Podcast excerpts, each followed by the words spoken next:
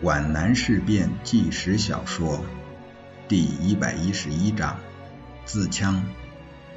他正从潮湿的茅草丛中慢慢的抬起他的变了形的小小的方脸，又黑又瘦，血痕斑斑。他的七百度的深度近视眼镜丢失了，更确切的说，是在跌倒时撞碎了。如果不仔细辨认，很难认出他就是袁国平。他面前一片模糊，痉挛的黄青色的沾满泥土的手指紧紧地抠着油滑的石棱，看样子他想借力拖动身体，试图爬到在他近旁的伤员身边，帮他包扎。那个伤员是他的警卫员，正痛苦地抽搐着，弓起身体，将头拱进生满杂草的石缝里。他的身下是一汪黑色的血泊，他的呻吟使人心悸。袁国平的尝试没有成功，他的手在冰冷的石棱上抓搔了一阵，便无力的松开了，停了一下，又向腰间摸自己的手枪，摸到的是一支空枪套，这才记起他的枪原来是提在手里的，在他被打中从山边的陡坡上摔下来时，不知甩到何处去了。他思忖了一下，仰面躺下，稍事休息，坦然。平静悠缓的动作，反而给人一种悲壮的感觉。在突过第一条封锁线时，他的腿部和腰部就受了伤。一个警卫员在他前面掩护，一个警卫员背他后行。机要秘书谷雪清和郑芳雪，还有十几个机关干部跟随着他。这时，从对面山坡上扫来一梭子机枪子弹，几乎全部打在警卫员的胸部和腹部。袁国平虽有前者挡住，但左肩胛和臀部还是受了伤。警卫员背负着他，一连几个翻滚，从五十度的斜坡上跌撞下去。机枪子弹泼水似的打在山路上。随后的机关人员看到前面的路口已被封锁，急忙转回向另一个山头奔跑。机关枪也随即转向，跟踪射击。由于救护伤员落在后面的郑芳雪。听到了警卫员的惨叫声，急忙奔过去。先看到的是袁国平那双皮鞋，在月光下闪着深色的褐黄色的光。袁主任，你怎么了？女教师踉跄着蹲伏下去，她的叫声里浸着惊愕的哀伤。啊，我不要紧。袁国平指着十步开外的警卫员：“你先给小周。”他急忙跑到卫士身边。小周的扭曲的身体已经在剧疼中得到了解脱，四肢摊开，变得僵硬了。恰在卫士身边，他看到了原主人的手枪。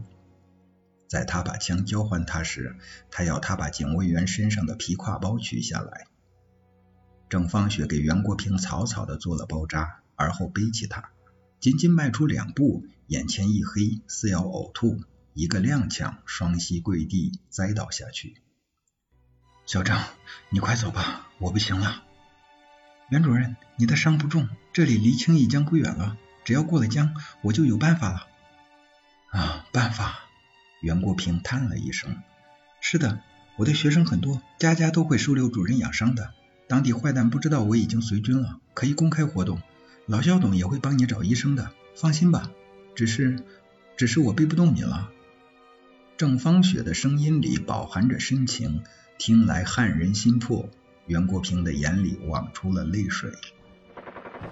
对面山头上的机枪仍在不断的扫射，只是瞄准点不时的转移。这一夜，月光分外明亮，对人世间的悲剧无动于衷。有几块石头从上面滚落下来，张芳雪听到近处有奔跑声，她已经顾不上是什么人了，急忙爬上小路，大声的问道。哎，你们是哪一部分的？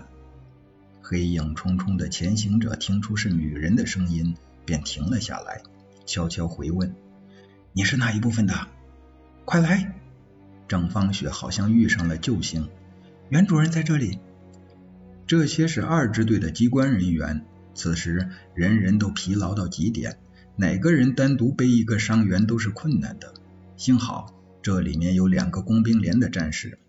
他们用柴刀砍来两根竹竿，用一件大衣做成了一个担架，轮流抬着伤员向青弋江边走去。他们根本不顾及敌人机枪的扫射，因为躲避和不躲避已经无大差别了。逃亡者们终于到达了青弋江边，已经看到江对面的高低错落的白墙。月光极不友好的把江面照得通亮，江水在月光下跳跃着银波。他们抬着担架走下沙滩，刚刚踏进水中，轻易将对面没有发出任何警告和询问，就扫射了一梭机枪子弹。担架前面那个战士两腿一屈，身体旋动了半圈，跌在水中。他头部中弹，没有哼一声就牺牲了。担架落水，人们七手八脚把袁国平从水中捞起来，抬回岸边的一处小树林里。袁国平的肉体已经处在无疼的麻木状态，头脑却是清醒的。他知道他已经无法渡过青弋江了。可是争辩、命令、恳求都将无用，他们不会把他丢下。现在尚是初夜，如果等到天亮，他们全都完了。郑芳雪同志，袁国平的声音极为微弱而又平静。我的皮包在你身上吗？袁主任，是的。我希望你能把它带到江北，转给党，转给一涵同志。哦，邱一涵，他是我的爱人。袁主任，你会亲自带到江北的。郑芳雪哽咽着。里面里面有个本子，你看一看，是不是用油布包好了？皮挎包只有一半进水。郑芳雪全神贯注的把它打开，郑芳雪条件反射似的弹了起来。在最初的几秒钟里，她不知道发生了什么事情，想不出这声比爆竹略响一些的声音意味着什么。直到看到袁主任那握着勃朗宁的右手，悠忽间无力的垂下，他的头摆动了一下，一股黑色的血从他的太阳穴喷涌出来，他才知道发生了什么事情。这种突如其来的悲剧性的变故使郑芳雪惊骇莫名，只想大声喊叫，然而喉紧唇抖，叫不出声来。突围者们把袁国平草草地埋葬在雨林沟里，而后对突围方向和突围方法展开了激烈的争论。后来分为三股，各奔东西。古雪清和郑芳雪在一起。他们打消了夜渡青弋江的念头，在江东岸一座荒山洞里躲藏起来。遵从古雪清的建议，郑芳雪把药包和皮挎包都丢掉了，只把原主任的油布包的笔记本带到身上。警卫员的二十响则被其他突围者带走了。郑芳雪留下了勃朗宁。至于如何开枪，这是一学就会的。他们还继承了原主人的更可贵的遗物。四块油炸糍粑。他们一觉醒来，已是旭日东升。他们这才发现，这个山洞既隐蔽又安静。他们得到这个安身之地，不是凭经验，而是靠运气。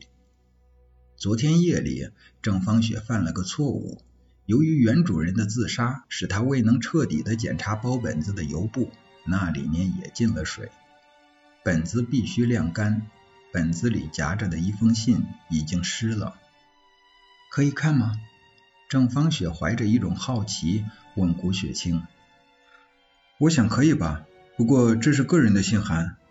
古雪清迟疑着说，党的机密文件早已奉命烧掉了，现在是特殊情况，谁能保险把这些信函带往江北呢？如果不得已而毁掉的时候，想再看也就晚了。对我们两个如果能记住大意。也就多一个带往江北的机会。他们找到可赌的理由之后，便展开折叠着的信纸。这是用重庆十八集团军第八路军办公处的公函用纸写的。醉如兄，未通函电又已数月，北望秦云不胜衣迟，近已时局多艰，经常奔走在外，故留步日少。又疏通后矣。郑芳雪不懂。醉如是谁？秦云指的是什么？这我知道。古雪清说，原主人在北伐的时候，原名袁玉，字醉寒，醉如是他的胞兄，在西安工作。秦云大概也就是指秦陵之云。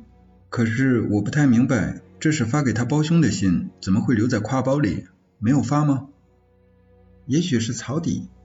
郑芳雪继续看下去。此次因公来渝，于五月二十九日由皖南启程，次日顺便至范家山归行。哦，这是周恩来部长打电报要袁主任到重庆去接叶军长的那一次。谷雪清说：“接叶军长。”郑芳雪扬起脸来，不解地注视着谷雪清。是的，谷雪清作为机要秘书，是清楚叶项冲突之内幕的，但在郑芳雪面前，他不便明说，却去解释别的。袁主任是湖南邵东县人，范家山是他老家。郑芳雪继续轻声地读下去：“在家留宿一晚，即登征程。母亲、嫂嫂及诸之辈均甚平安。”晚郎以托臂最为健壮，昔真敬及振鹏未能晤面，不无遗憾。家中生活尚能勉强维持，唯来日方长，地有无用。母亲敦敦以在外求节省，注意积蓄，以免后忧相告诫。六号狄桂林，十一日乘欧亚机抵渝，现寓老八办事处。老八办事处。郑芳雪扭头问谷雪清：“就是八路军办事处。”郑芳雪点头，续读：“月有半月之够留，系时不我甲，交通有困难，不然我实在想来陕看看你。地处环境尚无大变化，唯天下老鸦一般黑，前路崎岖在所难免。第久经风浪，一切自知珍重，承兄谨念，之为敏感。”如有次事，仍请寄原地，因在于不久，公必即将反部供职也。承此顺请，晋安。弟最寒。一九四零年六月十二日。从这封信来看，郑芳雪说，原主人的性格诚实、敦厚、谦逊、细致，还有耐心，这是他的优点，但也是他的缺点。缺点？对，顾雪清说，他的这些优点给他带来一个大缺点，软弱。他没有进一步解释软弱在哪里。将信读完，信纸也就干了。郑芳雪认真的轻轻折好，好像怕触疼他似的。此时他心中说不出是什么滋味，生活的巨变把女教师吓住了。不要说是在云岭期间，就是在石井坑时，他会想到袁主任在雨林沟里长眠吗？会想到他的信落在自己手里吗？绝不会。他无法预测自己的命运，忍不住怯怯地问：“胡秘书，在石井坑突围的时候，你见到林科长了吗？”他和叶军长在一起吧？古雪清说的不够肯定，但他也忍不住问起一个人来。嗯，你有没有听到林志兰的情况？他好像是跟赵处长，这我知道，只是后来我很担心。你喜欢他？是的，很喜欢。在医院养病的时候，我追求过她，只是她并不喜欢我。为什么？我觉得她一心一意爱着林志超。妹妹爱哥哥有什么关系？有什么关系？吴雪清重复着。难道你不知道她并不是林志超的亲妹妹吗？有这样的事情？郑芳雪悚然一惊，好久才从震惊中恢复过来。哦，我有些明白了。他遍体冰凉，脑子骤然麻木了。你明白什么了？郑芳雪呆呆的凝视着洞外，没有回答，眼里露出退丧的表情。他被一阵陡起的失望所控制，人生的希望与光明之途陡然被一座不可逾越的山峰阻塞了。他脸色苍白的可怕，急忙依在洞壁上，免得倾倒下去。眼前的一切都显得恍惚而又暗淡了。恍惚中，只觉得体内每根神经纤维都在丝丝断裂。他用全部人生希望所构筑的精神殿堂的支柱倾倒，所有华丽的装饰全部纷纷崩塌坠落，化成一堆废墟压在心头。他感到心灵正在破碎，忍不住发出一声呻吟，忽然泪如泉涌，不做任何掩饰的掩面而泣。郑老师，你是怎么了？顾雪清手足无措。顾秘书，我不去江北了。为什么？这位由于职业与性格的双重原因而与众隔绝的书生，竟然未能把林志超的妹妹与女教师联系起来。我只能留在皖南，只能。我不明白你为什么变得这样伤心。留在皖南是危险的，可你为什么又要随军北移呢？郑芳雪无法做出直接的回答，但她终于找到了充分的理由。我很想成为一个真正的教师。我要把我的全部知识、全部心血和爱，乃至整个生命，奉献给我的教育事业。人的自愈能力是很强的。郑芳雪急忙用对学生的博大的爱，填补了心灵的巨大空隙。精神宫殿因爱情栋梁断裂引起的倾斜，被事业心与社会责任感的巨柱勉强支撑住了。